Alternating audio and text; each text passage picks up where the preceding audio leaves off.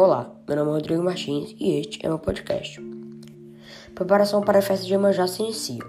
As celebrações de homenagem a Iemanjá começam na manhã desta sexta-feira, no Rio Vermelho.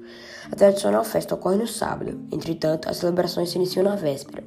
A festa também é marcada por apresentações de grupos culturais de música e dança. As ruas ficam tomadas por devotos turistas, que normalmente vestem azul e branco para homenageá-lo.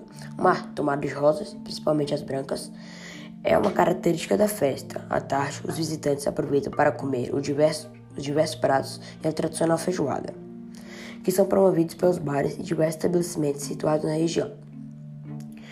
Já a segurança vai agir com 190 agentes no apoio da fiscalização e segurança dos visitantes, além de realizar ações de patrulhamento preventivo ao longo da festa. A prefeitura anunciou em nota que durante a celebração não será permitido nenhum tipo de faixa, banner ou balão alusivo à marca ou política.